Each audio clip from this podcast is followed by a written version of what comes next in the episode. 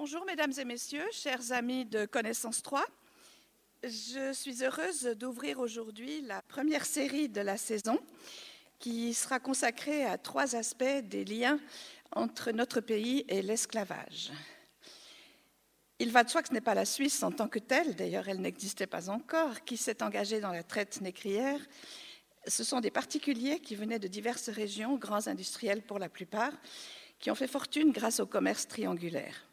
De manière très simplifiée, qui vous sera expliquée la semaine prochaine de manière beaucoup plus détaillée, il s'agit des échanges consistant à amener des esclaves africains vers les Amériques, nord et sud, apprivoisonner l'Europe en produits des colonies et fournir à l'Afrique des produits européens et américains. C'est Olivier Pavillon, présent dans cette salle, qui développera ce sujet la semaine prochaine, tandis que la semaine suivante, ce sera au tour de Léonard Burnand de montrer comment le groupe de Copet, Madame de Stahl et Benjamin Constant se sont élevés contre cette pratique. Mais aujourd'hui, c'est aux Indiennes que nous allons consacrer notre euh, exposé. Ce sont donc ces toiles de coton imprimées qui ont suscité un engouement sans précédent dès le XVIIe siècle.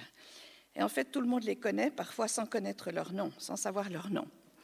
Cette technique a marqué durablement la société, l'économie et la mode. Vous allez entendre parler des origines, des secrets de fabrication des Indiennes, de leur arrivée en Europe, de leur immense succès dans toutes les couches de la société, de leur usage, et bien sûr aussi du rôle essentiel que les Suisses ont joué dans son essor.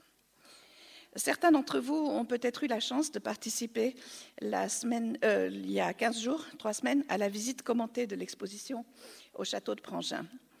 Et pour celles et ceux qui n'ont pas pu nous rejoindre, je recommande très vivement une visite sur place. L'exposition ferme dimanche prochain et il faut donc se dépêcher d'y rendre.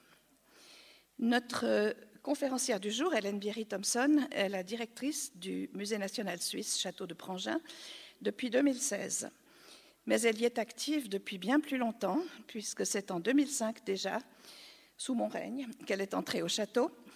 Et ce, dès 2006, elle en a pris la direction conjointement avec Nicole Minder, qui dix ans plus tard est devenue la directrice du service des affaires culturelles du canton de Vaud. C'est Hélène Bierry qui alors a repris seule les rênes de cette grande institution, qui vient tout juste de fêter ses 20 ans d'existence lors d'une magnifique fête des Lumières au cours de laquelle 50 000 bougies ont été allumées dans les parcs. Il faut également souligner que c'est Hélène Bierry-Thompson qui a mis en œuvre la transformation du rez-de-chaussée du château en restituant les appartements du XVIIIe siècle et qu'en plus elle est responsable du département des papiers peints du Musée national depuis l'exposition qu'elle a organisée en 2010 dont elle est devenue parler à Connaissance 3. Hélène Bierry-Thompson est historienne de l'art, diplômée de l'Université de Lausanne elle a dirigé entre 1995 et 2004 la Fondation Neumann, magnifique lieu d'exposition situé à Gingin. Par de nombreuses expositions de grande qualité, par la publication de catalogues aussi fouillés que prestigieux, elle en a fait un haut lieu de l'art nouveau connu loin à la ronde. Je lui laisse la parole.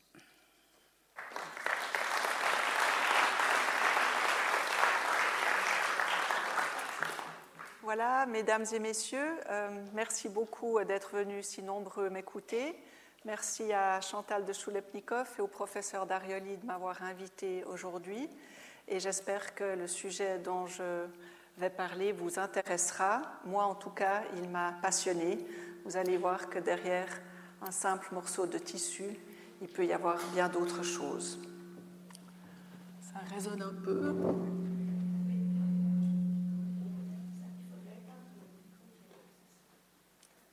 je continue et j'espère que ça va aller. S'il y a des problèmes, vous me dites. Donc, je vais vous parler de ces indiennes tissus qui ont révolutionné le monde. Et pour entrer dans le sujet, le vif du sujet, j'aimerais vous présenter cette peinture, une peinture du milieu du XVIIe siècle.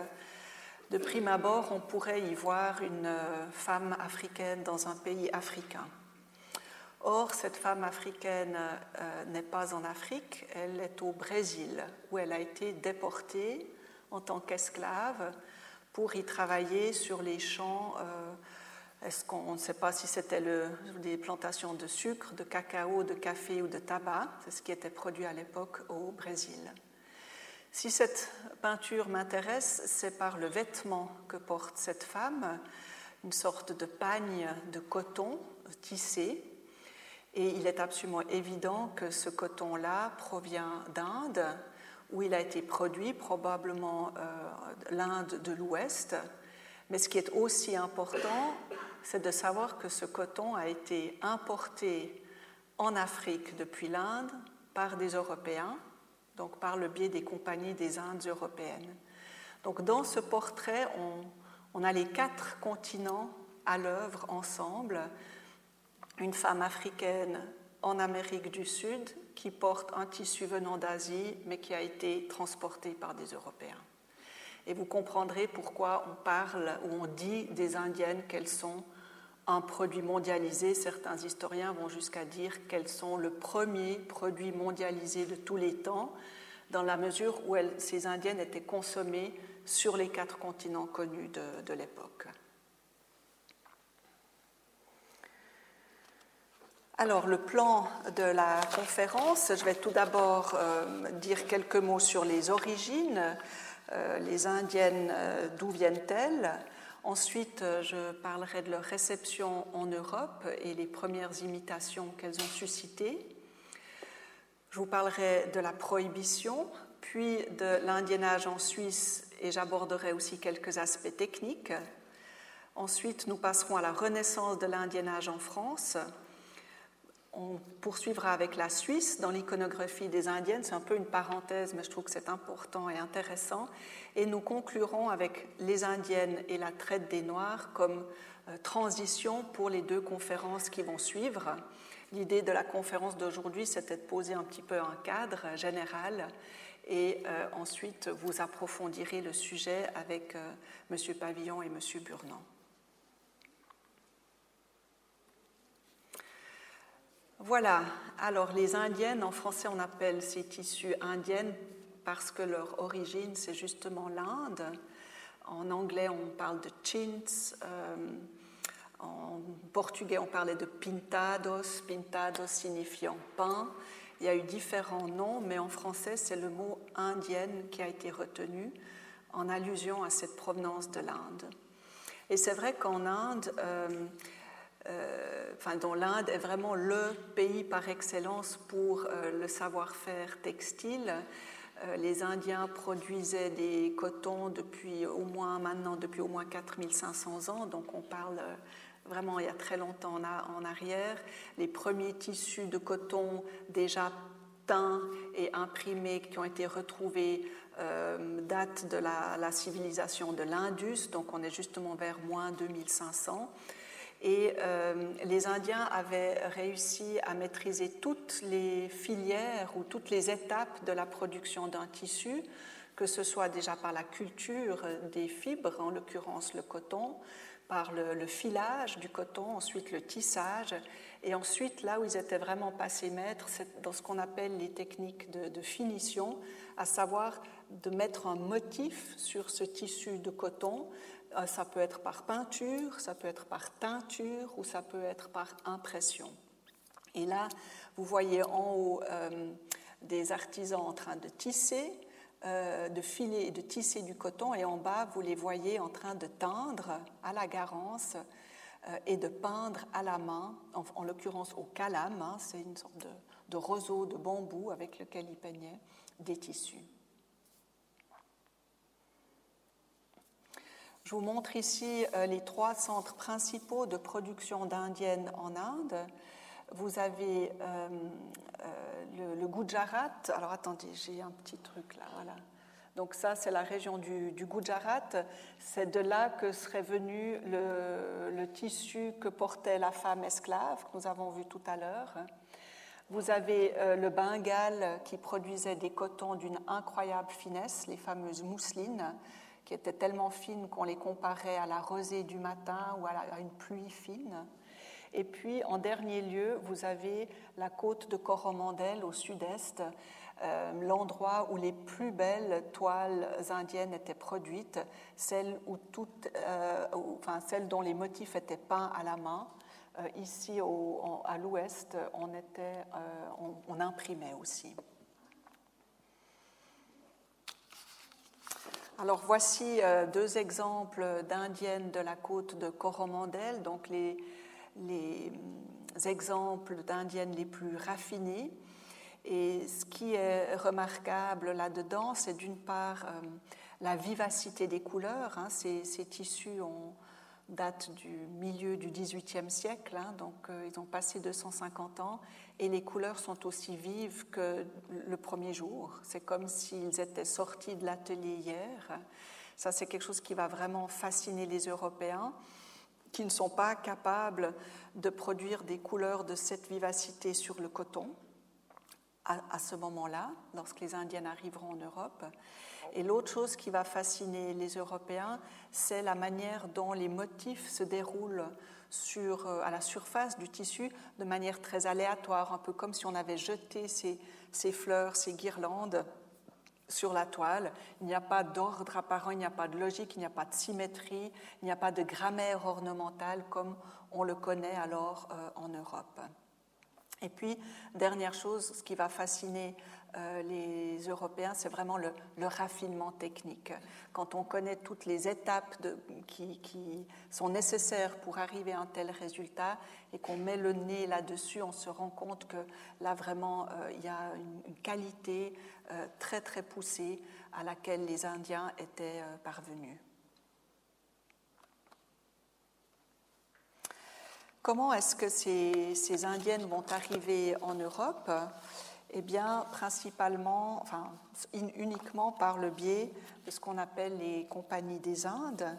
Donc, les compagnies des Indes, ce sont des, un peu comme des, grandes multinationales, c'est un peu les ancêtres des multinationales. Ce sont des grandes maisons de, de négoce qui sont mises sur pied pour favoriser le commerce entre l'Europe et ce qu'on appelle alors les Indes.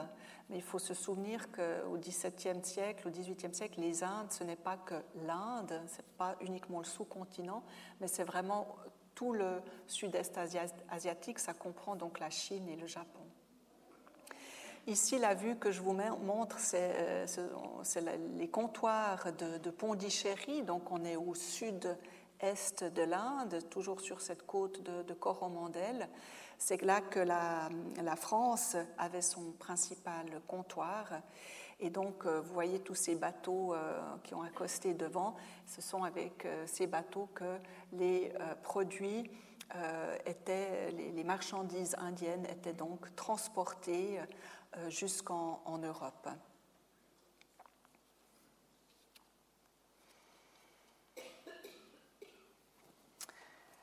Alors, ces, Indiennes vont arriver en Europe euh, très tôt déjà, vers la fin du, XVIe siècle. Euh, rappelez-vous, euh, il y a eu les grandes découvertes, Vasco de Gama, on arrive en Inde, et puis avec l'ouverture de ces nouvelles voies maritimes, les Européens vont chercher très vite à vouloir se rendre en Asie, non pas pour y acheter des tissus, euh, contrairement à ce qu'on pourrait croire, mais en fait pour s'approvisionner en, épices. Euh, jusqu'alors, les épices étaient transportées par euh, la route de la soie, il y avait beaucoup d'intermédiaires, ce qui faisait augmenter les prix. Et là, on se dit maintenant que les voies maritimes sont ouvertes, on va essayer d'aller directement soi-même chercher ces épices. Or, en arrivant sur place, il découvre qu'en fait le marché est très bien organisé et que pour acheter des tissus, en fait, il faut avoir des, euh, pour, excusez-moi, pour acheter des épices, il faut avoir des tissus comme monnaie d'échange. Et c'est pour cette raison que les Européens vont en fait commencer à acheter des tissus et que petit à petit, en ramenant en Europe les épices, ils ramènent aussi, tout à fait accessoirement, quelques tissus. Mais ces tissus vont avoir un très grand succès en Europe où il suscite l'émerveillement pour plusieurs raisons. Alors la première euh, raison, c'est qu'en fait, euh, et vous avez là euh, des exemples de ces tissus indiens, la première raison, c'est la fibre, c'est le coton. on ne connaît pas bien le coton alors en Europe, il n'est pas inconnu, mais il, est disponible en toute petite quantité. Et la plupart des gens ben, s'habillent en chanvre, en laine, en lin. Et euh, des matières qui, comme vous l'imaginez, grattent, ne sont pas très agréables à porter et pas faciles forcément à laver non plus. Et là, avec ce genre de tissu, eh bien, on va pouvoir créer des vêtements euh, dans une fibre euh, très agréable à porter. Hein. Ce n'est pas pour rien qu'aujourd'hui encore le coton euh, est, très très apprécié. Donc on, va, utiliser ces tissus pour en faire des habits et on va évidemment aussi répondre par le, même, biais au goût des gens pour des motifs exotiques. Vous voyez sur le gilet, ce gilet d'homme, ces grandes sorte de, de bambou, euh, des plantes qu'on ne connaît évidemment pas euh, en Europe. Et si vous regardez cette petite manche, hein, ce qui reste d'une robe, eh bien, vous voyez aussi que les motifs, les petites fleurs sont traités d'une manière très différente de la façon dont on représente alors les plantes euh, en, Europe. C'est une manière très simplifiée, tout en aplat, sans troisième dimension qui est euh, typique de, l'Inde. On ne va pas utiliser ces vêtements que pour euh, des habits, mais également en tenture. Et là, vous voyez euh, une grande tenture indienne qu'on appelle un palampore. En Inde, on les utilisait par exemple comme tenture murale, mais aussi comme couvre-lit.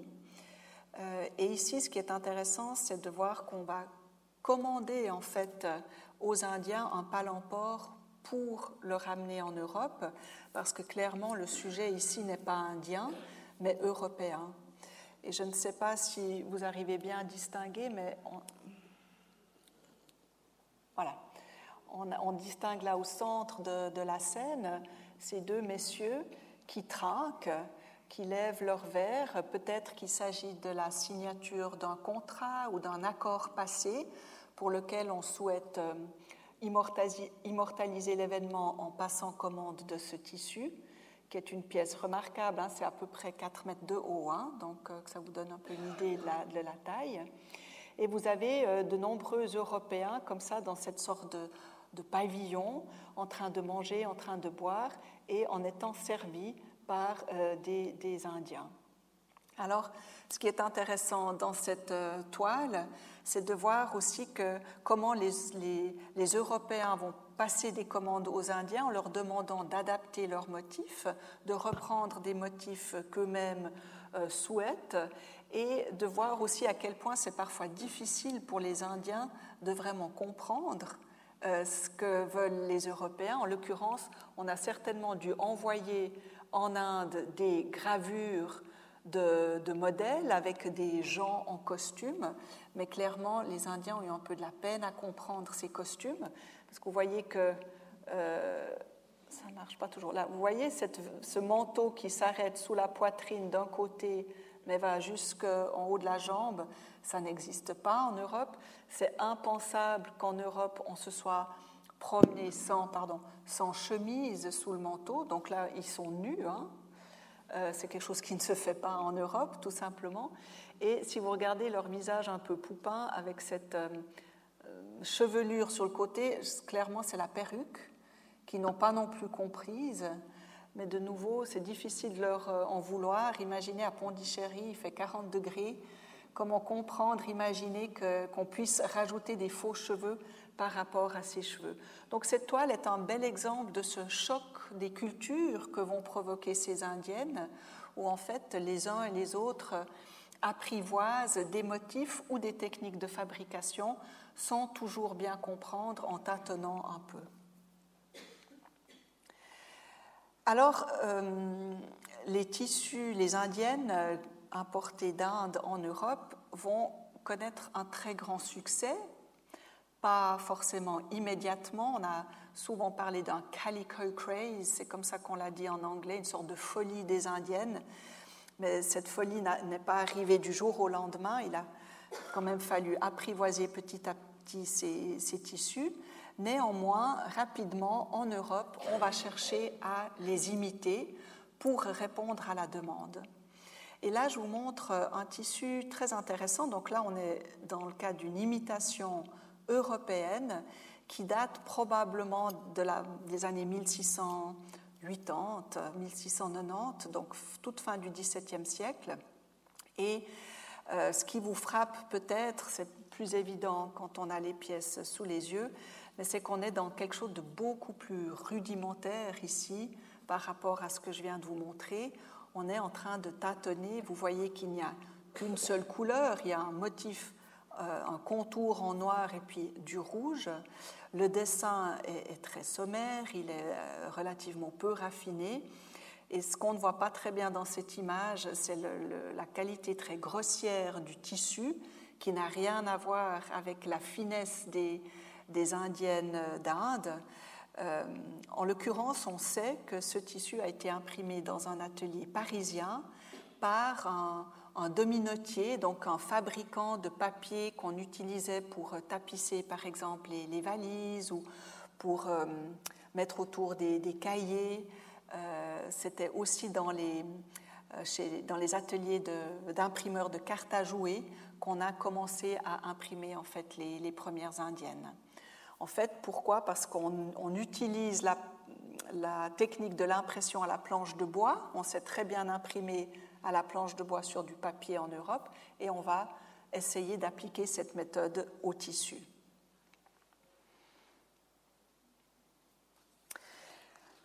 Alors, ces tissus indiens et leurs imitations vont commencer à causer du souci aux manufactures déjà bien implantées en France et ailleurs d'ailleurs en, Europe, que ce soit les manufactures de laine, de soie ou de lin, qui voient en fait dans ces, dans ces euh, indiennes une, forme de concurrence déloyale et qui vont exercer beaucoup de pression sur, euh, sur les, les monarques de l'époque pour essayer de faire interdire ces indiennes. Et ils vont y parvenir en 1686 en France les indiennes vont être interdites de fabrication, d'importation, puis quelques années plus tard de port, d'usage.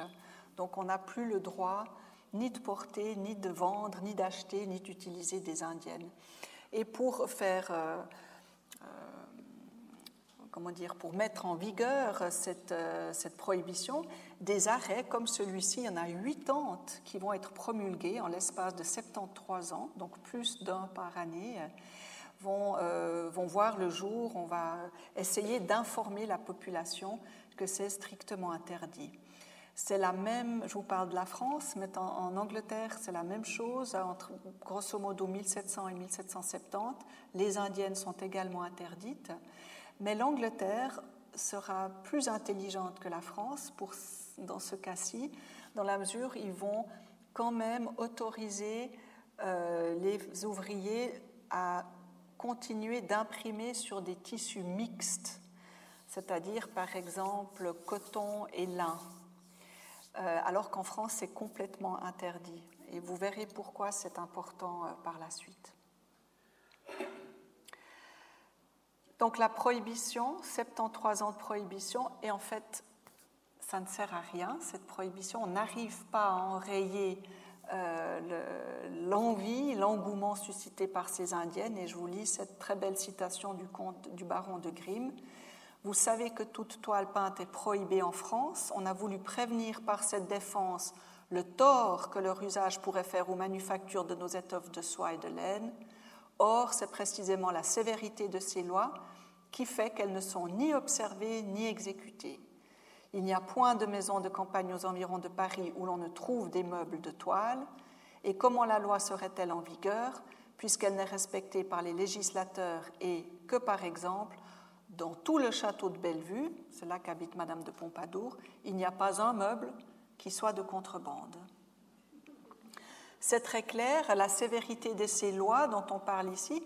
Donc effectivement, euh, les lois prévoyaient jusqu'à l'envoi aux, galères. Hein, euh, les amendes étaient très salées et en même temps une difficulté à appliquer ces lois lorsqu'on sait par exemple que Madame de Pompadour se fait représenter en robe d'indienne et euh, a tendu toutes les pièces de ses appartements d'indienne, qu'elle dort dans un lit d'indienne, etc. Les indiennes, il faut bien vous imaginer que c'était utilisé en intérieur, non seulement comme tenture sur les murs, mais on en faisait carrément des lits entiers. Hein. donc c'est vraiment très visible hein, dans, un intérieur. On pouvait aussi garnir tous les sièges avec de tels tissus.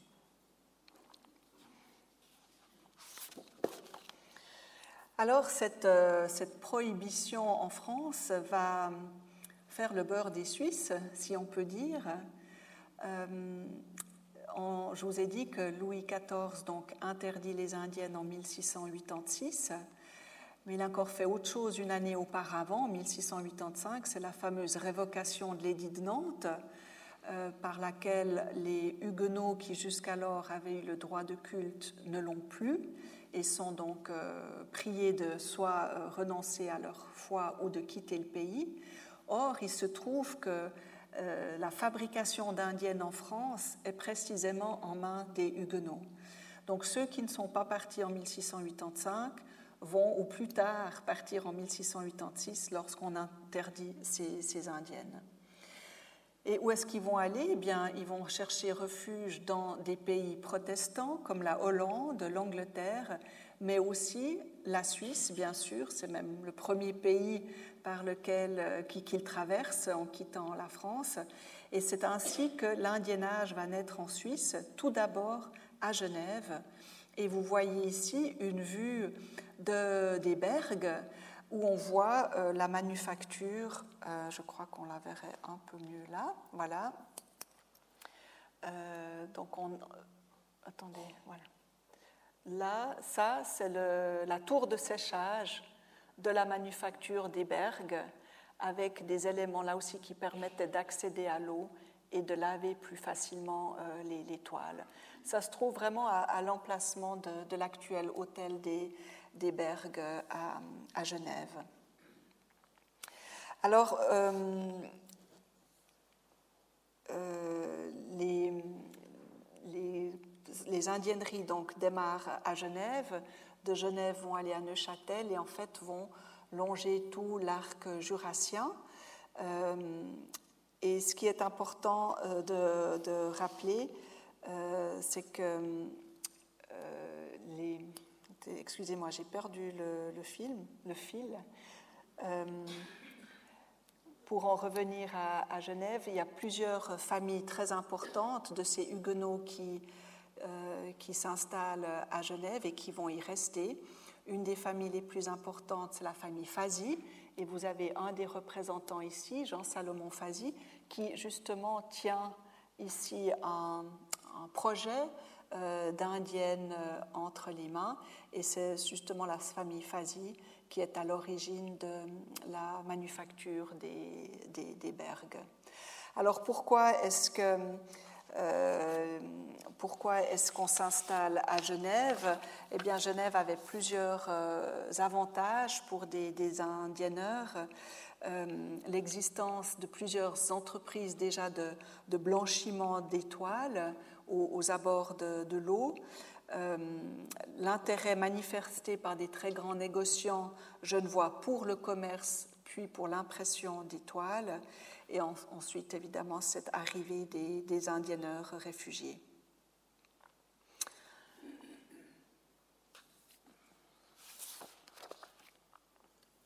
Alors voici à quoi ressemble une indienne genevoise du XVIIIe siècle.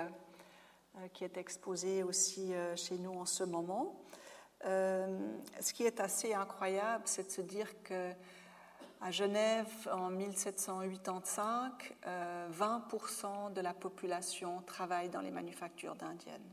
Donc une personne sur cinq à Genève est active dans cette industrie et pourtant, malheureusement, les traces matérielles sont, peu nombreuses euh, et vous, avez en fait là sous les yeux la seule euh, indienne dont on est absolument sûr qu'elle soit genevoise et du XVIIIe siècle.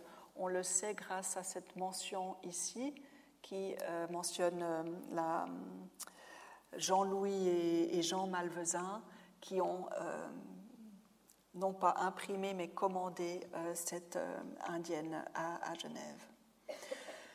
Pourquoi si peu de traces? Ça, c'est très important de bien le comprendre. Euh, même si l'indiennerie va se développer d'une manière incroyable en Suisse, rappelez-vous que ces indienneurs euh, répondent à une demande qui est surtout en France. Et au XVIIIe siècle, le plus grand marché en Europe, c'est le marché français. Donc en fait, tous ces indienneurs suisses produisent des marchandises destinées à la France où elles sont interdites et donc euh, vont les faire entrer en France de manière totalement illégale par voie de, contrebande. Neuchâtel sera aussi euh, un très grand centre de, production d'indiennes. Vous voyez ici la manufacture du biais à Colombier, euh, qui était propriétaire de la famille, euh, propriété pardon, de la famille de Luz. Elle était installée dans l'Areuse, au bord du lac. Là, on la voit voilà, vers 1740. Et Neuchâtel, dans les années 1780, est le plus grand centre de production d'indiennes dans toute l'Europe. ça veut dire qu'il y a à peu près 15 manufactures qui travaillent euh, conjointement euh, à Neuchâtel dans ces, dans ces années-là. Euh, la plus importante manufacture, c'est celle de Cortaillot. ça s'appelle la Fabrique Neuve. Et elle emploie jusqu'à 800 ouvriers. Donc, vous dire un petit peu l'importance de, de, ces, manufactures. Ce qui est encore à ajouter ici, c'est qu'en fait, à Neuchâtel, qui, je vous rappelle, au XVIIIe siècle est une principauté euh, euh, prussienne, euh, le, roi de, Prusse a imaginé qu'il serait bon d'ouvrir des manufactures d'indiennes aussi pour lutter contre la pauvreté, donc pour donner du travail aux personnes indigentes. Donc il y avait aussi cette, cet aspect-là qui était mis en avant. Je fais une toute petite parenthèse ici pour vous dire qu'il y a, depuis samedi soir, s'est ouverte une exposition consacrée aux Indiennes neuchâteloises au Musée d'art et d'histoire de Neuchâtel. C'était une idée que nous avions eue ensemble. Au départ, on, aurait imaginé, on avait imaginé que les deux expositions, la nôtre à Prangin et la leur, aient lieu en même temps. Euh, malheureusement, ils ont dû un peu reporter la leur, ce qui fait qu'elle s'ouvre juste au moment où la nôtre se ferme mais c'est une très bonne chose et je crois que notre expo sert vraiment un petit peu de. C'est un grand angle, si on peut dire, sur cette histoire des Indiennes.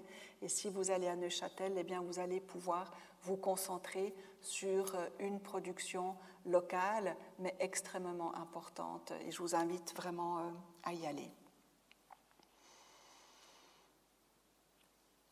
Alors voici à quoi ressemble une indienne neuchâteloise.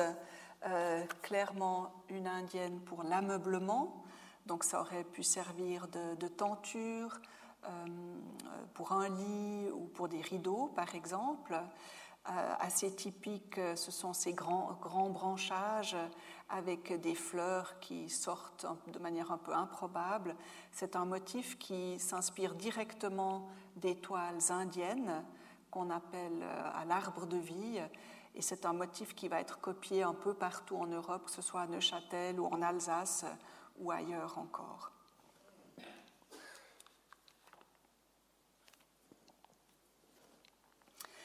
Alors produire euh, des indiennes coûte très très cher.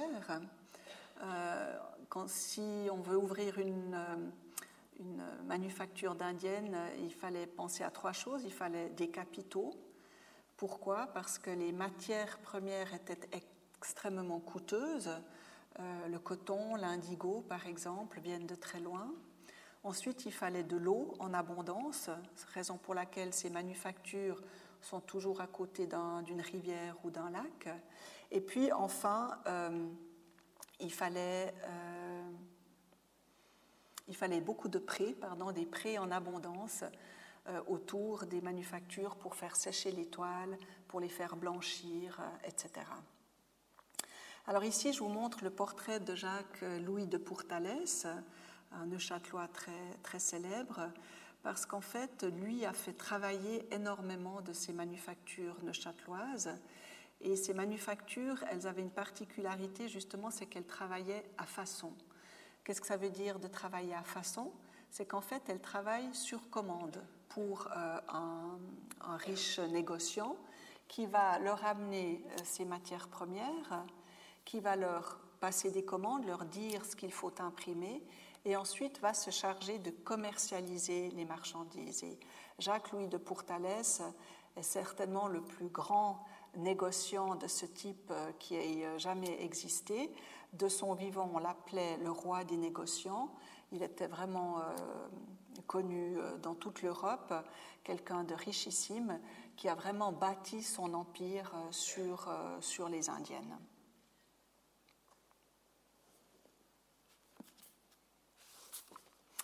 Voici encore un, très bel objet. C'est un, non pas un carnet d'échantillons, mais un album de maquettes. Par maquette, on entend des dessins qui vont euh, servir à l'impression euh, des toiles. Donc ce sont des projets, euh, des projets qu'on pourrait ensuite appliquer à des, toiles. Et vous voyez qu'on les propose dans des variantes de couleurs.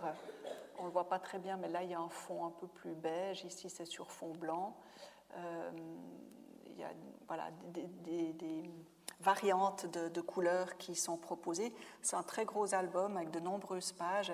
Il y a même certains dessins qui ont été repliés. Quand on les déplie, ils sont bien plus grands que, l'album. Et là, on voit vraiment euh, les ouvriers au travail. Donc, euh, au départ, euh, avant qu'il y ait une indienne, il y a forcément un dessinateur qui a imaginé un dessin qu'on va ensuite graver et ensuite seulement imprimer.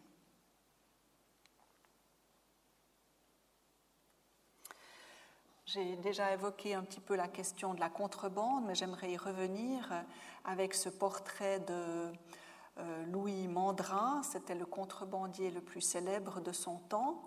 Euh, pour euh, illustrer justement cette, cette, manière dont la Suisse a, produit en fait de manière illégale en Suisse, mais en, exportant illégalement vers la France. Mandrin, c'était euh, le contrebandier le plus célèbre de son temps et il a vraiment, les archives le, montrent très bien, euh, il, a, il venait vraiment s'approvisionner en indienne à Genève et il filait pour aller les vendre euh, dans le Dauphiné, le Pays Gex, dans l'Ain, etc. Il finira par se faire prendre. Après une longue carrière, il a eu tous les fermiers généraux à ses trousses. Euh, il y a eu de nombreuses batailles. Il se battait vraiment euh, comme s'il partait à la guerre. Et finalement, lorsqu'il sera euh, attrapé, il va finir en prison et finalement roué. Donc, la, pire torture qu'on pouvait imaginer vraiment pour qu'il serve d'exemple aux autres contrebandiers.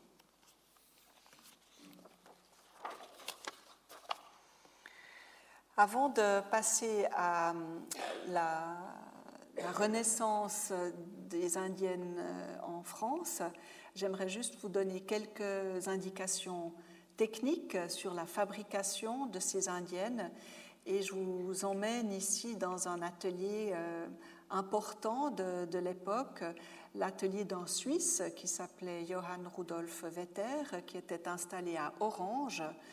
Pourquoi à Orange? Il avait d'ailleurs même eu euh, une première manufacture à Marseille parce que ces deux villes étaient des ports francs et jouissaient, contrairement au reste du pays, à euh, l'autorisation de produire des indiennes.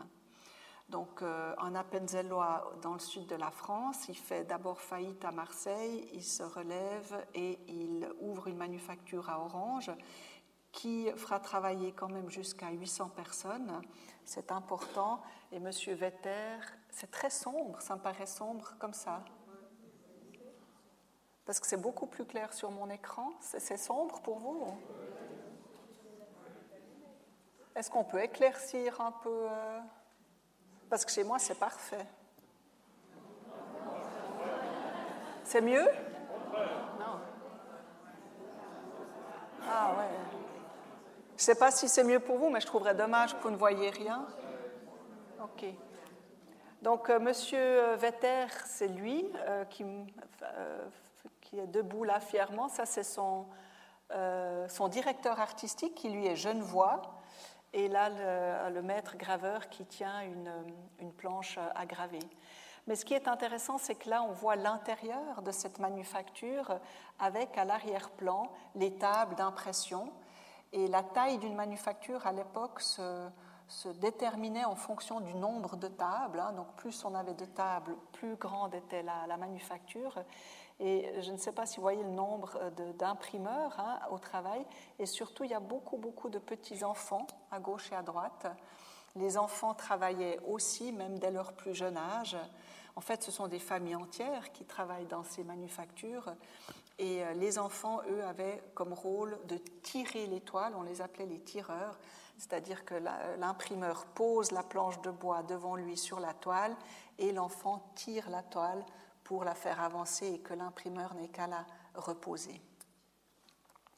Donc là, on est dans la technique de l'impression à la planche de bois. C'est ce qu'on va adopter en Europe dès qu'on va se mettre à imiter les indiennes indiennes. En Europe, on ne va jamais peindre des, toiles entières, si ce n'est dans euh, dans la dernière étape que vous voyez ici. Euh, dans cette vue, on est toujours chez Monsieur Vetter à Orange, et là, on est dans un atelier alors où il n'y a que des femmes. Euh, et les femmes travaillaient aussi, elles avaient le rôle de pinceauteuses. À Neuchâtel, on les appelait les pinceleuses, mais en fait, ça indique bien qu'elles travaillaient au pinceau et elles apposaient la dernière touche, elles mettaient la dernière touche finale et surtout, elles posaient l'indigo, l'indigo qui est une couleur qu'on met tout à la fin, euh, euh, qu'on met en fait en dernier. Mais vous voyez bien le nombre de personnes ici et rappelez-vous de la première image que je vous ai montrée avec euh, ces trois personnes en Inde en train de, fabriquer des toiles. En Inde, c'est très local, on travaille au, euh, à l'échelle du village.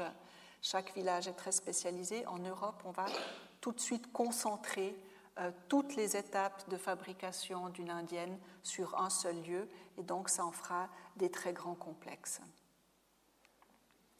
Autre manière d'appréhender euh, les techniques d'impression euh, avec une toile. Ici, c'est une toile qui a été imprimée par la manufacture de Jouy. Et ce qui est intéressant, c'est de voir là de nouveau l'impression à la planche de bois sur le, tissu. Et je vous montre à quoi ressemble une planche de bois tirée de nos collections. Les techniques de fabrication étaient très complexes et euh, la manière dont les indienneurs travaillaient était souvent empirique. Et je vous montre ici le portrait d'un Balois qui a joué un rôle très important aussi dans l'histoire des Indiennes, c'est Jean Riner, qui lui va en fait euh, écrire le premier, enfin pas le premier, c'est pas vrai, mais un des traités les plus importants, en tout cas un des plus importants pour le XVIIIe siècle, sur la fabrication des toiles peintes. Il va passer 15 ans à rédiger ce, traité. Euh, et vous voyez, en, y collant des, échantillons aussi, et il note vraiment euh, les recettes, comment il essaye, euh, les dosages, les différents ingrédients, on appelait les, ingrédients les drogues à l'époque, qui interviennent dans la fabrication de, de ces indiennes. Alors, renaissance de l'indiennage en France, après 73 ans de prohibition, on arrive en 1759, l'interdiction est levée et du coup, très vite, des indienneries vont se remettre en place en France. Or, le problème, évidemment, c'est qu'après 73 ans de prohibition en France, il n'y a quasiment plus personne qui sait imprimer des indiennes ce qui n'est pas le cas de l'Angleterre, puisqu'en Angleterre, on a continué à imprimer, même si ce n'est pas sur du coton, 100% coton, mais sur des toiles mixtes. Et donc, l'Angleterre n'aura pas le problème qu'aura la France, qui sera obligée de faire venir de l'étranger les spécialistes pour euh, faire renaître de ses cendres cette industrie. Et c'est là qu'interviennent de nouveau les Suisses, et je vous montre ici une vue de la manufacture de Jouy.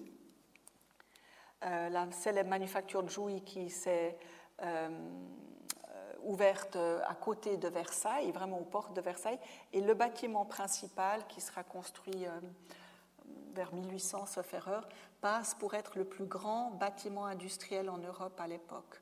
Donc c'est vous dire à quel point ces manufactures d'indiennes sont vraiment importantes dans, le tissu euh, euh, industriel qui se, met en place. Euh, je regarde toujours si je n'oublie pas de vous dire quelque chose d'important. Voilà. Alors, pourquoi parler des Suisses maintenant? Jouy, en fait, euh, tout le monde pense à la manufacture de Jouy et tout le monde pense évidemment à la France, ce qui est bien normal. Mais ce que j'aimerais vous rappeler ici, c'est que Jouy, euh, c'est quand même 10 à 20% euh, d'ouvriers suisses, et ces 10 à 20% d'ouvriers sont tous dans des fonctions dirigeantes. Monsieur Oberkampf, Christophe Philippe de son prénom lui-même, qui a fondé la manufacture, est non pas suisse, il vient d'Allemagne du Sud, mais il a appris tout le métier en Suisse, notamment chez Riner à Bâle, puis chez son père qui a une manufacture d'indienne à Aarau, et ensuite à Mulhouse, qui est suisse aussi. Et lorsqu'il va ouvrir sa manufacture à Jouy, eh bien, il va vraiment faire appel à des Suisses, principalement des Argobiens et des Uriquois. Et en fait, à Jouy, on parle allemand. Hein, donc on peut imaginer cette enclave germano-hugonote aux portes de Versailles, euh, ce qui est quand même assez incroyable. Et ils vont même obtenir l'autorisation du roi d'enterrer leurs morts. Comme ils sont tous protestants, on n'a pas le droit d'enterrer les morts dans les cimetières catholiques. Donc ils reçoivent l'autorisation du roi pour les enterrer sur leur propriété. Et euh, Oberkampf va même engager d'anciens gardes du roi de, de, Louis XVI pour euh, faire euh, des rondes chaque nuit autour de sa propriété pour veiller à ce qu'aucune toile ne soit, ne soit volée. Donc voici euh, quelques-unes de ces toiles de Jouy qui sont très célèbres, très connues. Hein, quand on, le terme toile de Jouy est devenu un terme générique et quand on imagine la toile de Jouy, eh bien, en général, c'est à ça qu'on pense. Nantes est un des grands euh, centres d'impression des Indiennes également. Euh, à Nantes, ce ne sont que des Suisses, c'est vite vu, quasiment que des Suisses. On dit qu'il y avait tant de Suisses qu'ils auraient pu former un canton à, part entière. Et ils s'installent sur les, euh, les îles de la Loire. Vous voyez ici une toile, donc c'est une indienne qui représente justement ces îles de la Loire. Et on voit bien euh, des personnages, euh, mais surtout, quelque part, ils sont en train de, de faire sécher les toiles. Crois que c'est ici. Voilà, ici. Vous voyez les toiles en train de, de sécher. Donc, on est au bord de l'eau, il y a beaucoup de prés. C'est absolument l'idéal. Alors, pourquoi est-ce qu'on s'installe à Nantes? Eh bien, parce que c'est le principal port négrier de France. Et donc, on est tout près des débouchés. Et ce qu'il faut bien se rendre compte, c'est que ces manufactures à Nantes euh, produisent principalement pour le commerce triangulaire, donc pour, euh, euh, pour l'Afrique, même si ce qui a survécu et ce qu'on montre dans les expositions ou ce qui est conservé dans les musées, ce sont plutôt ce genre de toiles, des toiles d'ameublement qu'on utilisait dans les intérieurs.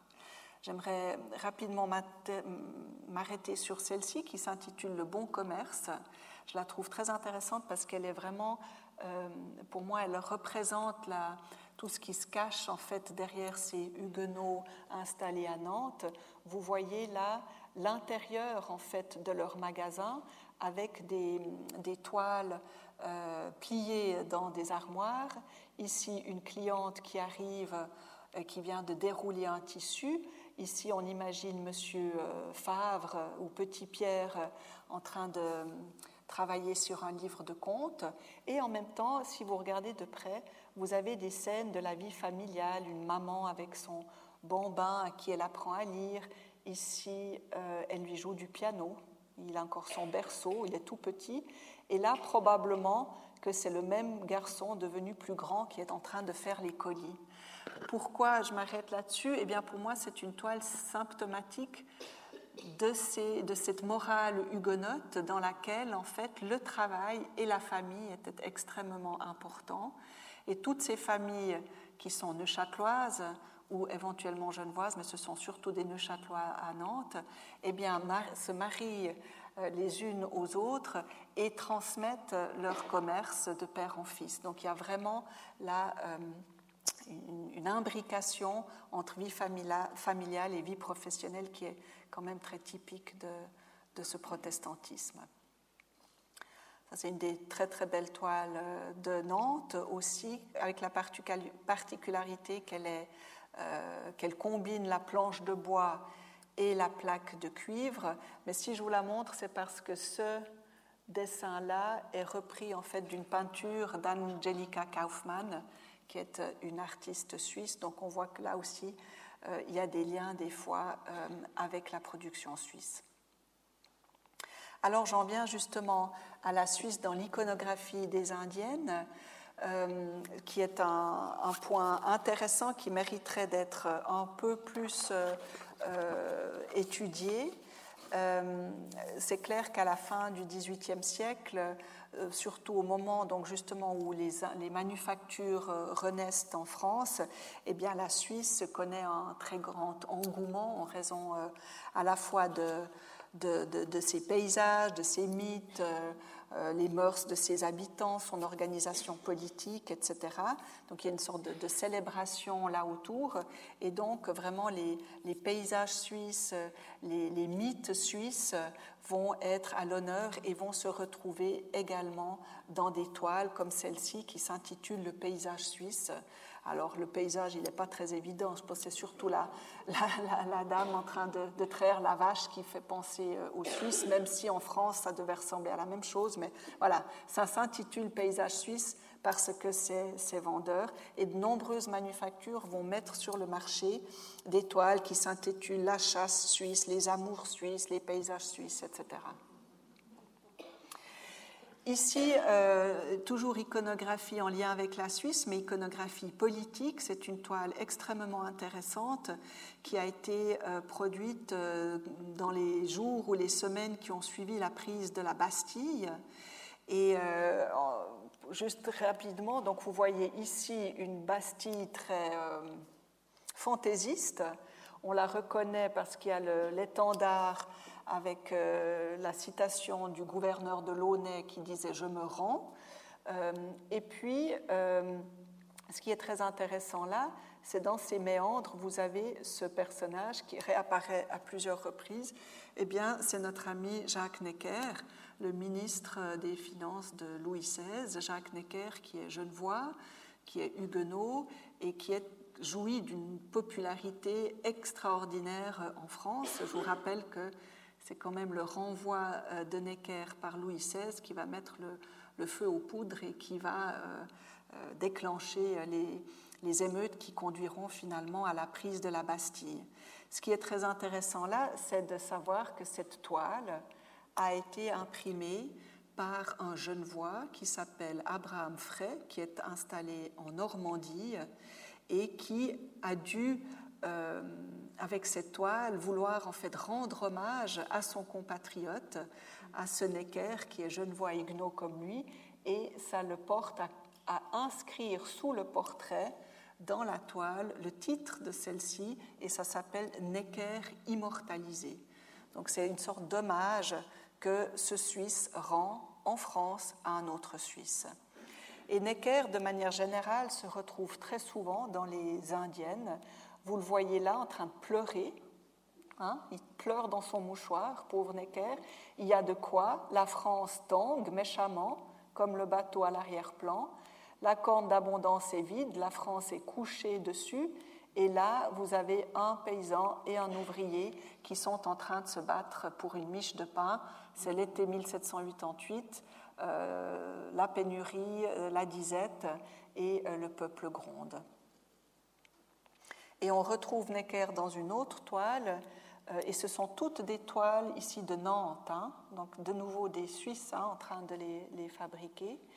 Euh, là, de nouveau Necker qui hésite, son cœur balance, semble-t-il, entre la prospère Genève, républicaine.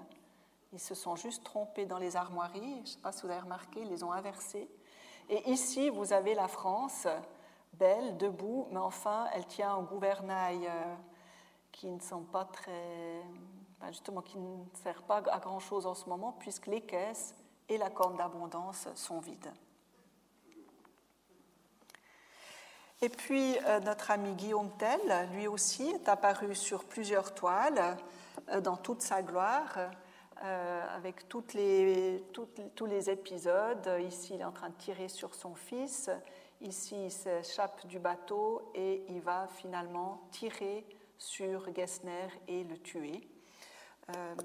et cette toile est inspirée directement de quatre gravures. Vous voyez bien que cette scène-là, est exactement celle-ci. Donc en fait, ça vous montre aussi comment on travaillait à l'époque. Là, il ne s'agit pas d'une impression à la planche de bois, mais de ce qu'on appelle une impression à la plaque de cuivre. Les plaques de cuivre permettaient euh, une gravure beaucoup plus fine euh, et du coup, on pouvait vraiment euh, comment dire, reproduire des gravures qui circulaient largement et qui reproduissaient elles-mêmes des tableaux connus de, l'époque. Donc une toile, les gravures et en amont, il y a évidemment encore une peinture. Et on retrouve ici une autre toile avec notre ami Guillaume Tell. Euh, en fait, c'est un peu curieux. La toile s'appelle La chapelle de Guillaume Tell. Elle est là, la chapelle, vous la reconnaissez sans doute. Euh, au bord du lac des Quatre Cantons. Mais en fait, tout le reste n'a rien à voir avec les Quatre Cantons, ni d'ailleurs à Guillaume Tell. Mais de nouveau, c'est une espèce de patchwork suisse.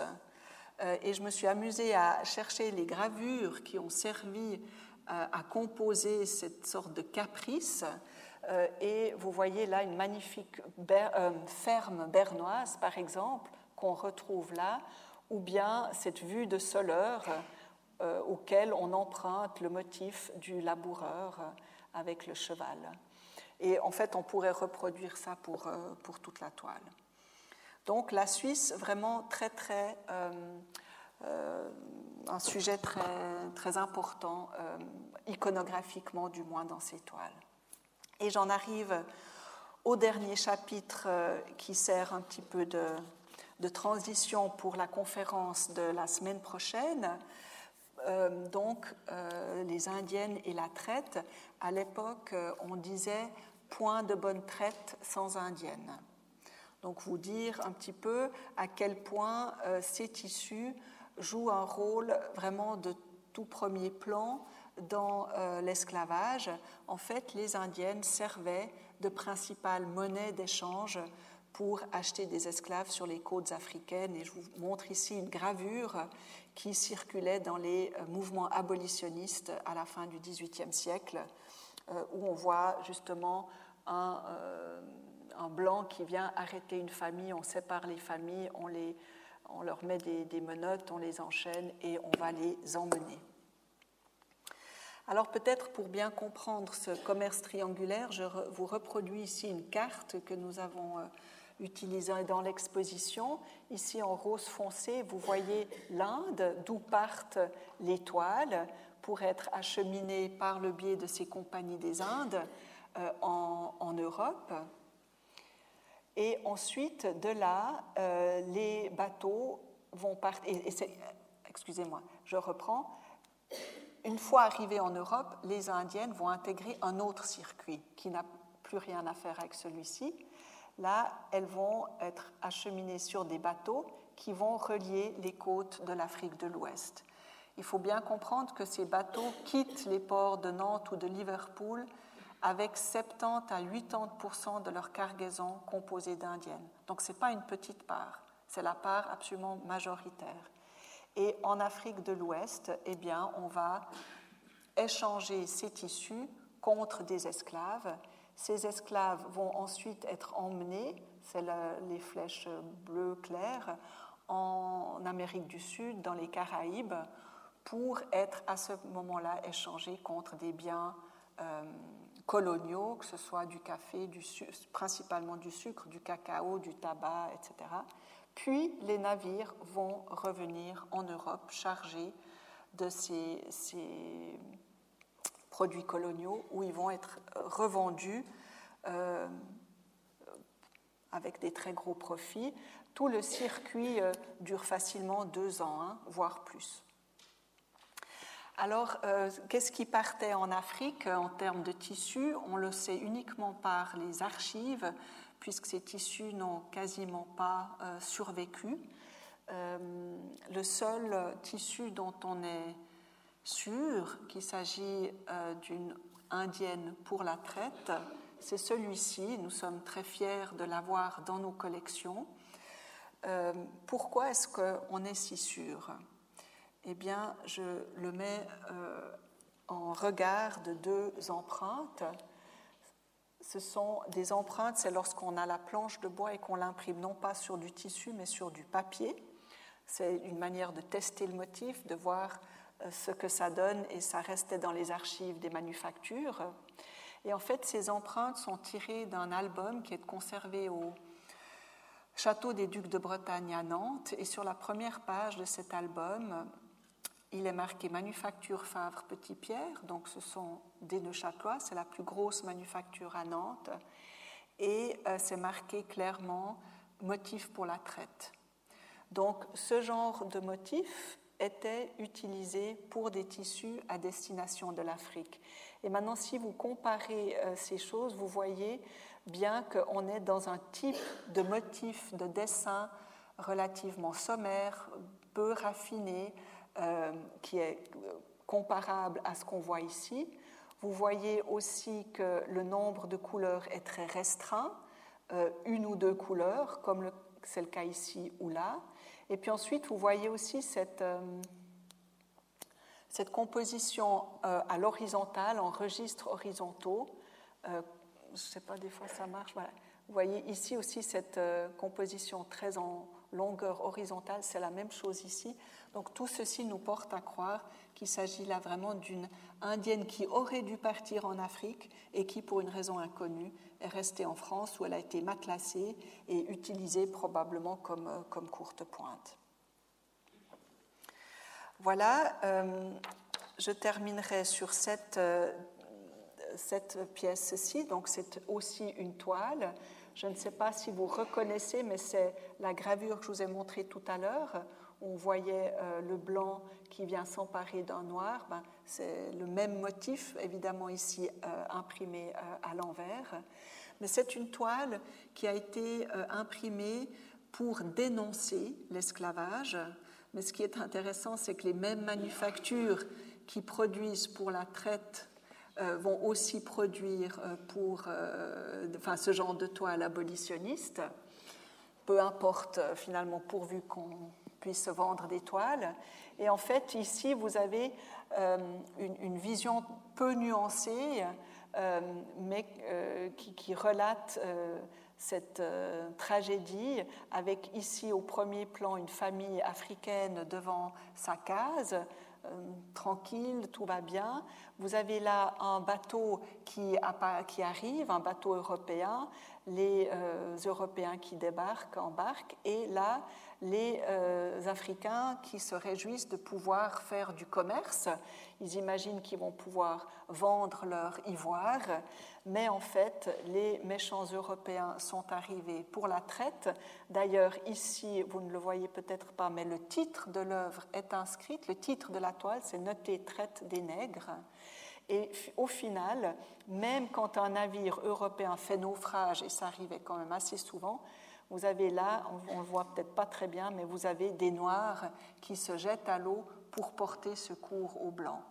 Donc une toile évidemment euh, très en faveur euh, de l'abolition, qui montre euh, les blancs comme des très méchants colonisateurs et les noirs comme des très gentils. C'est vraiment peu cette image du bon sauvage, mais c'est très important de se rappeler que cette question de l'esclavage est vraiment au cœur de l'histoire des Indiennes et qu'elle a vraiment euh, fait couler beaucoup d'encre et a suscité beaucoup de débats à l'époque déjà et même euh, dans la production même des Indiennes, on voit que cette thématique euh, était abordée. Voilà, j'espère que cette conférence aura répondu à certaines de vos questions. Peut-être juste pour conclure, j'aimerais dire que les Suisses qui ont participé euh, à l'industrie des Indiennes, c'est trois types principaux. Il y a d'abord les, les, ouvriers spécialisés qui vont mettre leur savoir-faire au, au, service des manufactures. Il y a les grands fabricants entrepreneurs, qu'ils soient en Suisse ou ensuite en France, euh, ou ailleurs, qui vraiment gèrent des manufactures entières. Et puis ensuite, il y a les grands capitalistes négociants qui vont financer, euh, que ce soit euh, la production des manufactures, la production d'indiennes, ou qui vont armer des navires pour faire du, du commerce triangulaire. Voilà, merci de votre attention.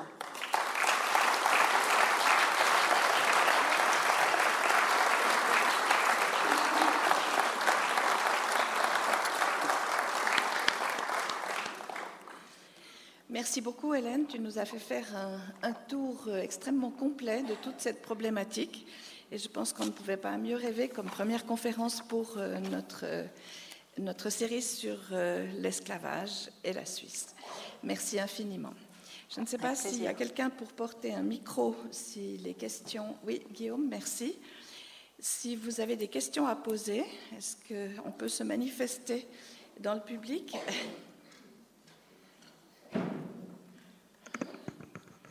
Pour le moment, je ne vois pas de main qui se lève. Si, pardon, excusez-moi.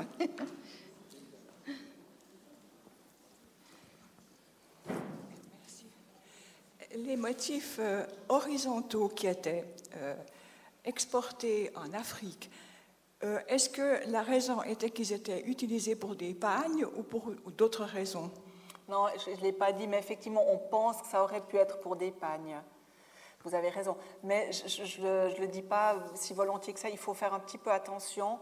Euh, et je ne l'ai pas dit dans ma conférence, parce que je n'avais pas forcément le temps, mais euh, il faut bien se rendre compte que ce qui partait en Afrique, ce ne sont pas que des tissus comme ça. Vraiment pas du tout.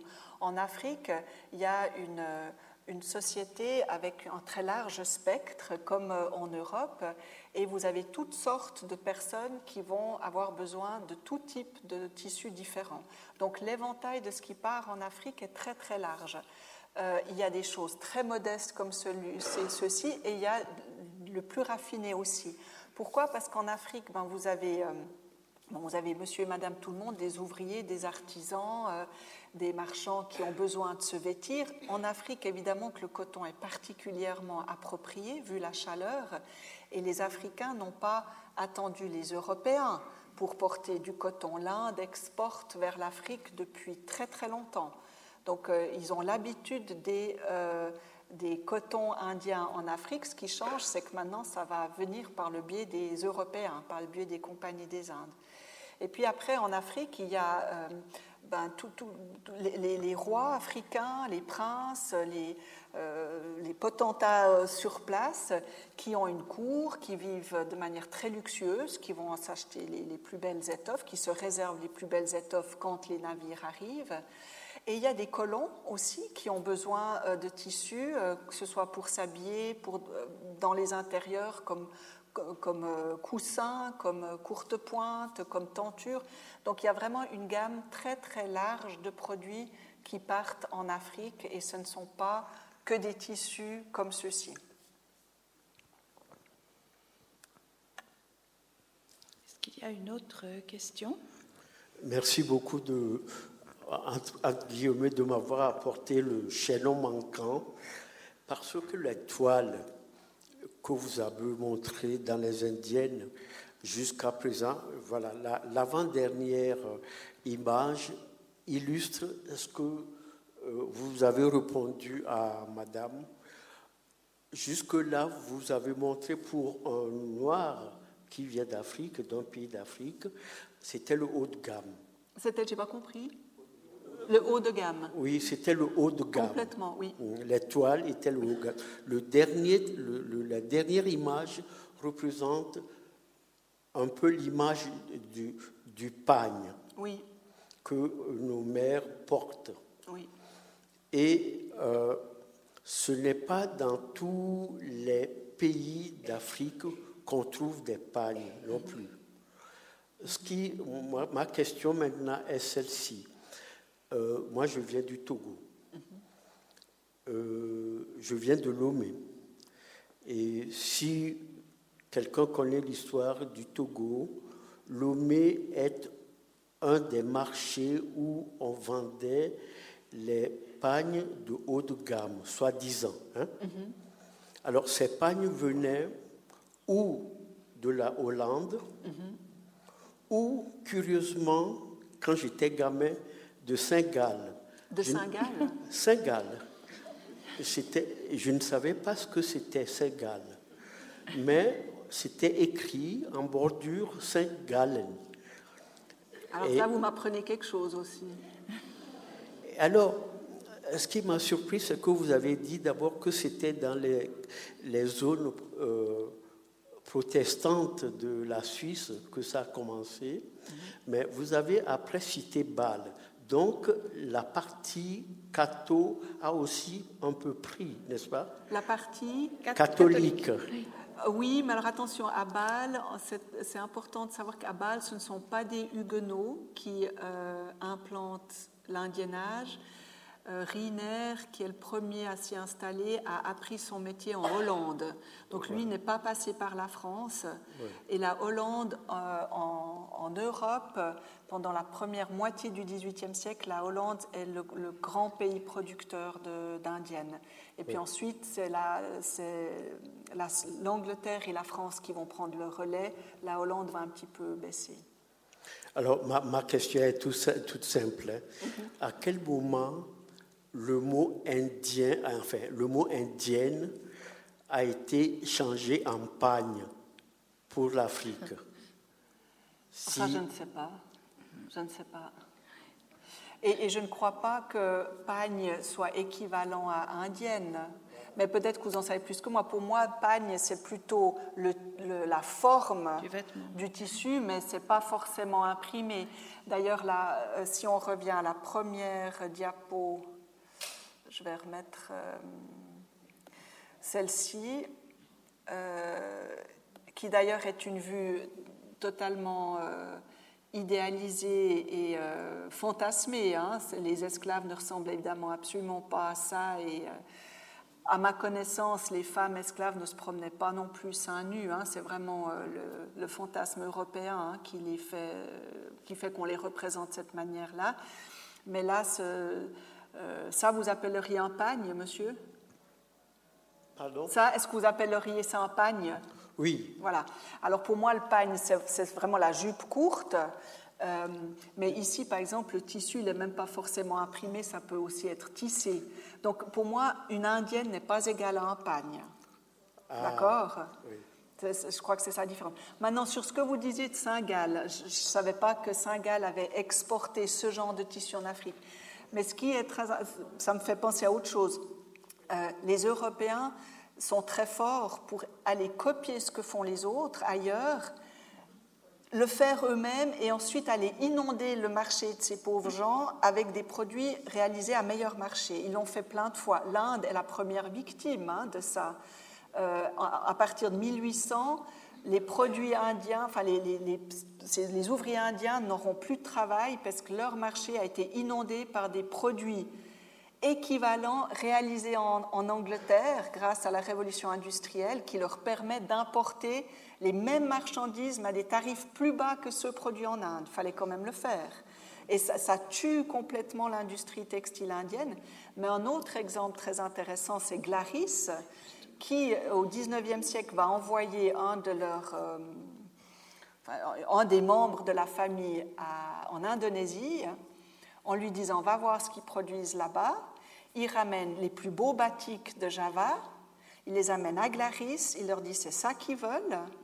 Et Glaris se met à fabriquer des batiks à Glaris qu'ils importent, qu'ils exportent là-bas, où ils sont sur les marchés moins chers que les batiks locaux. C'est incroyable. Et ça marchait, hein, et ça a vraiment, vraiment marché. Si je ne me trompe pas, il y a encore au château de Prangin un carnet, un cahier de, de coupons de Glaris. Je ne sais pas si c'est toujours exposé, mais voilà, avec des, dessins euh, à l'africaine et à l'indienne. Oui, Oui, exactement. Mhm.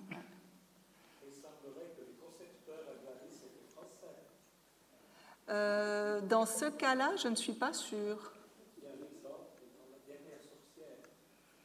Ah oui, oui, bien sûr, Anna Goldin, oui, oui, oui, oui. Mais euh, je ne sais, je crois pas que la famille, enfin celui auquel je pense, je ne crois pas qu'il était français. Ah, d'accord, voilà. Alors Saint-Gall a eu une petite production d'indiennes, mais ce n'est pas leur spécialité. Hein. C'est d'abord la broderie hein, à Saint-Gall. J'aurais une question à propos de la. Euh, est-ce qu'il y a de la production suisse, faite en Suisse par des Suisses, dont on peut dire de manière sûre qu'elle a servi à la traite? Euh, Alors, euh, pour ma part, je pense qu'on est absolument sûr de Bâle. Bâle, malheureusement, à Bâle, il n'y a aucun tissu n'a survécu. Par contre, ce qui est conservé au musée historique de Bâle en grande quantité, ce sont justement des maquettes, donc des dessins préparatoires ainsi que des empreintes, donc le, bois déjà imprimé sur le papier. Et ce qui est très intéressant là, c'est que ces maquettes et ces empreintes portent le monogramme de la, de la maison, c'est pas une manufacture, de la maison Burkhardt et compagnie. Et Burkhardt et compagnie, c'est un des plus grands euh, négociants en tissu euh, de Bâle, mais en Suisse de manière générale. Et lui, euh, ben, comme de Pourtalès, fait travailler des manufactures, il n'en a pas une lui-même, mais lui envoie son fils à Nantes, où il ouvre une succursale, et en fait, donc, c'est à mon avis évident que les produits de Bâle sont envoyés à Nantes pour ensuite intégrer le commerce triangulaire. Et j'ai analysé dans le catalogue justement des, dessins de Bâle qui sont très proches de, de, ces dessins africains, de ces empreintes africaines. Donc là, je suis sûre. Maintenant, à Neuchâtel, ils pensent qu'il n'y a pas de traces de ça. Ils n'ont pas trouvé de traces, mais j'ai de la peine à imaginer qu'ils ne l'aient pas fait. Mais voilà. À preuve du contraire, on ne peut pas le dire. Mais je veux dire, avec deux Pourtalès dans l'histoire, ça me paraît quand même curieux. Il, avait lui-même des plantations au Suriname. Enfin, je veux dire, voilà, euh, c'est évident qu'il trempait là-dedans. Mais maintenant, est-ce que. Je ne sais pas. Une autre question? Tout en haut. Oui.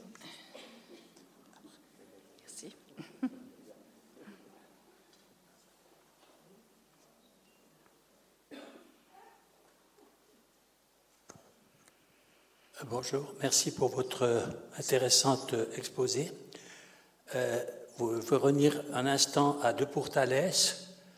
Euh, de est connu comme un descendant de réfugiés huguenots et euh, ce Neuchâtelois a, fait, a amassé une très grosse fortune grâce au trafic des Noirs et il possède des différents établissements en Europe il a même acheté des plantations de canne à sucre aux Antilles. Et euh,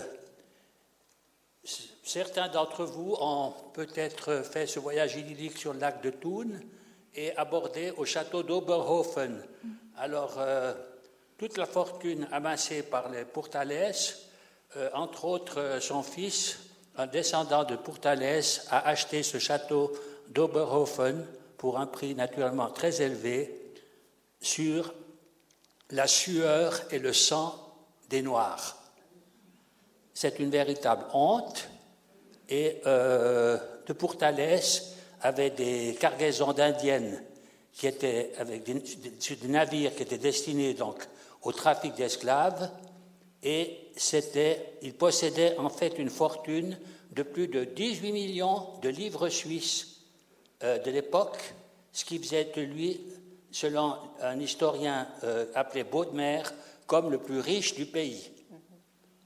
Alors, euh, c'est sur ce commerce triangulaire qu'il avait bâti sa fortune. Il y a d'autres exemples de Neuchâtelois euh, que je ne veux pas citer pour pas être trop long, mais je pense éventuellement à d'autres familles qui ont, battu leur, qui ont bâti leur fortune là-dessus.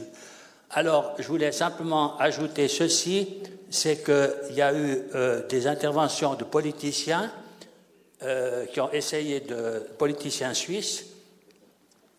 Il y avait un représentant de la Suisse à la conférence mondiale contre le racisme qui s'était tenue à Durban en 2001, et c'était M. Jean-Daniel Vigny qui s'est permis de déclarer ceci, je lis, La Suisse n'a rien à voir avec l'esclavage, la traite négrière ou le colonialisme. La Suisse avait bien signé à côté de 162 autres institutions, euh, autres nations, pardon, la déclaration de Durban qui ratifiait euh, que l'esclavage constituait un crime contre l'humanité. Et euh, ce point de vue officiel avait souligné de violentes polémiques et il y a même un pasteur euh, neuchâtelois qui s'est à, la à, la collégiale de Neuchâtel qui a fait un long discours et qui s'est fait ensuite rabrouer par euh, euh, les autorités politiques neuchâteloises.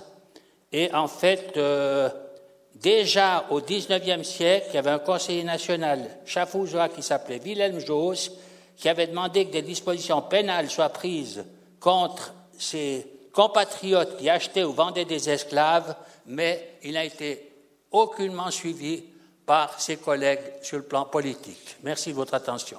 Merci beaucoup, monsieur. C'est un, sujet sur lequel nous allons revenir la semaine prochaine, euh, Olivier. Je pense que tu pourras nous expliquer ce que les Vaudois aussi ont fait dans ces situations. Et je vous remercie de cette, euh, cette intervention. Euh, est-ce qu'il y a encore une question? Ce serait la dernière. Oui, monsieur. Et après, nous allons nous arrêter parce que je crois que nous devons quitter la salle euh, avant, avant 16 heures. vous, avez dit qu'à Genève, il y avait 20% de la population qui travaillait dans la euh, teinturerie. si ce métier a duré longtemps, est-ce qu'on a dénombré un certain type de maladie chez ces teinturiers, parce que très probablement, ils ont dû utiliser des produits qui plus tard euh, ont provoqué des cancers de la vessie et autres. Je ne sais pas si dans vos documents euh, ça a été dit. Euh, j'avoue que je je ne vais pas tellement pouvoir répondre à votre question. Euh, les, teintures utilisées, c'est quand même, en tout cas au 18e, ce sont des teintures végétales, animales, minérales, donc là on risque pas grand-chose. C'est plutôt à partir de la toute fin du 18e, début du 19e, quand on, enfin non, même plus tard, dans le 19e, quand on va commencer à utiliser des teintures euh, euh enfin, comment dire, synthétiques, là, qu'il y aura des problèmes sauf erreur, on n'utilise pas d'arsenic dans, les, dans les toiles, mais je, sais, j'ai même souvenir d'avoir lu qu'il y avait quelque chose qui n'était pas non plus très très bon, mais ça me semble pas être si, si, pertinent que ça euh, pour les Indiennes. C'était plus souvent le cas, par exemple, euh, dans les papiers peints. Là, je sais qu'il y avait des plus gros problèmes. Euh, cela dit, évidemment que le travail dans les manufactures était dur.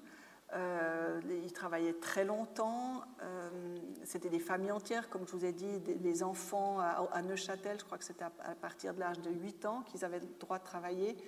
Mais sur les images que je vous ai montrées, ils sont bien plus jeunes. Euh, et puis les conditions de travail étaient vraiment difficiles. Maintenant, est-ce que ça a vraiment provoqué des maladies? Ça, je ne peux pas. Je suis désolée, je ne me souviens pas de ce que j'ai lu exactement. Merci. Je crois que nous allons donc nous arrêter là en remerciant encore et félicitant Hélène Bierry Thompson. Merci.